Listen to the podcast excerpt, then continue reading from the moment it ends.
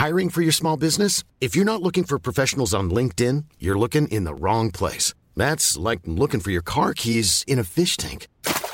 LinkedIn helps you hire professionals you can't find anywhere else, even those who aren't actively searching for a new job but might be open to the perfect role. In a given month, over 70% of LinkedIn users don't even visit other leading job sites. So start looking in the right place. With LinkedIn, you can hire professionals like a professional. Post your free job on linkedin.com slash people today.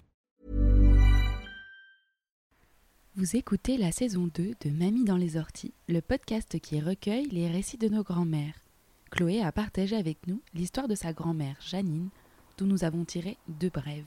Voici la seconde. Bonne écoute. Je suis très fière de voter. Et j'espère que toutes les femmes auront rempli leur devoir. Ressemblez mes parents?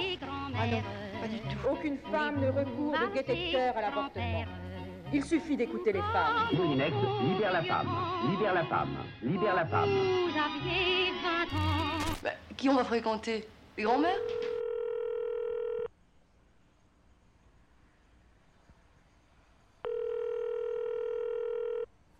Quelle est la chose qui t'a rendu le plus fier?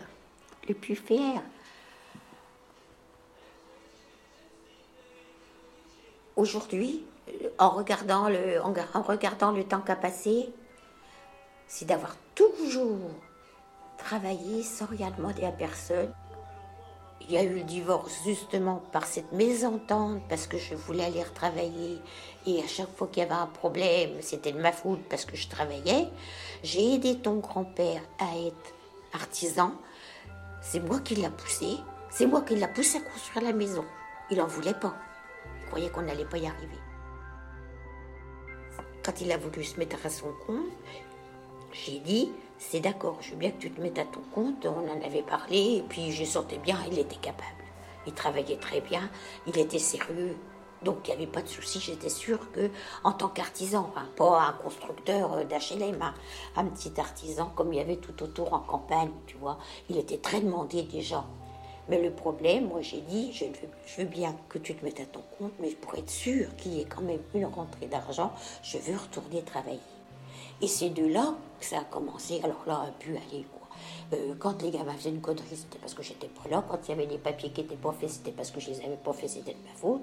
Quand euh, les gens téléphonaient, bah oui, votre mari l'avait dit qu'il passerait. Bah oui, bah oui, oui, mais bon, mais il est pas là, euh, c'est en retard, oui, oui. C'était moi qui faisait, c'était encore une engueulade par-dessus le marché. Ah, tu vois, c'était.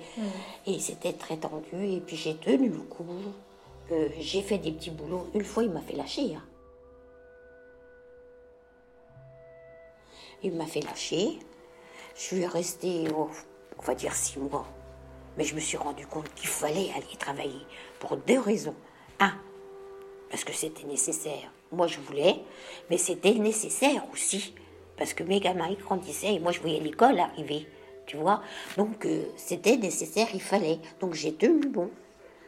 Je suis retournée travailler et là, je suis rentrée directement à l'hôpital. Et quand je suis rentrée à l'hôpital, et ben après, il a gueulé parce que par, en plus c'était des horaires à la tartare. Hein. C'était alors c'était des engueulades sans arrêt. Et je lui disais, euh, je m'en je foutrais le camp, euh, je foutrais le camp. Puis il n'a pas cru quoi. Jusqu'au jour où j'ai dit, bah je pouvais. Et puis je suis partie, les mains dans les poches. J'habitais en dessous. Et les deux, trois bricoles que j'ai pu acheter en premier, c'est l'hôpital qui m'a donné, qui a prêté qui a fait un prêt sur, euh, je sais pas, 300 ou quoi. Hein. Euh, voilà, c'est l'hôpital qui prêtait à 1%, tu vois, pratiquement euh, sans rien.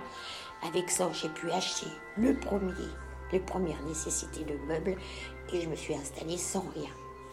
Et ça, ça a duré, alors c'était aux environs de 87-88.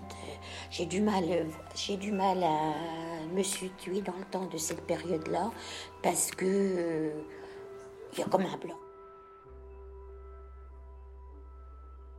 Je, sais, j'aurais bien voulu avoir, euh, refaire une vie. Tu vois, je comprenais que j'étais trop jeune pour, pour rester toute seule. Je voulais bien refaire une vie, mais alors, être divorcée.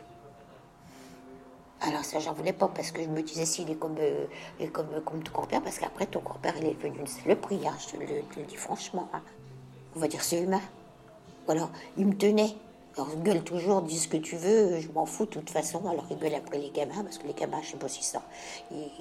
S'en rappellent peut-être qu'à moitié. Je suis partie. Et puis c'est tout. Et je te dis, je suis partie. Je suis partie, je me suis débrouillée toute seule.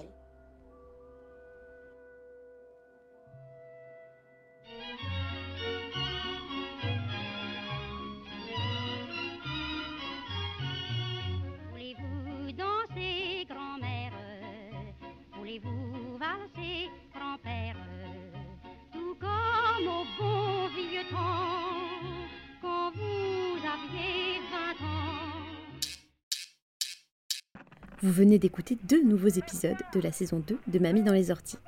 Merci à Chloé d'avoir partagé avec nous les histoires de sa grand-mère. N'oubliez pas que Mamie dans les orties saison 2, c'est aussi vos mamies à vos micros. N'attendez plus pour enregistrer vos grand-mères et nous envoyer leurs récits au 06 14 61 83 09 ou à bonjour@mamiedansliesorties.co. À bientôt.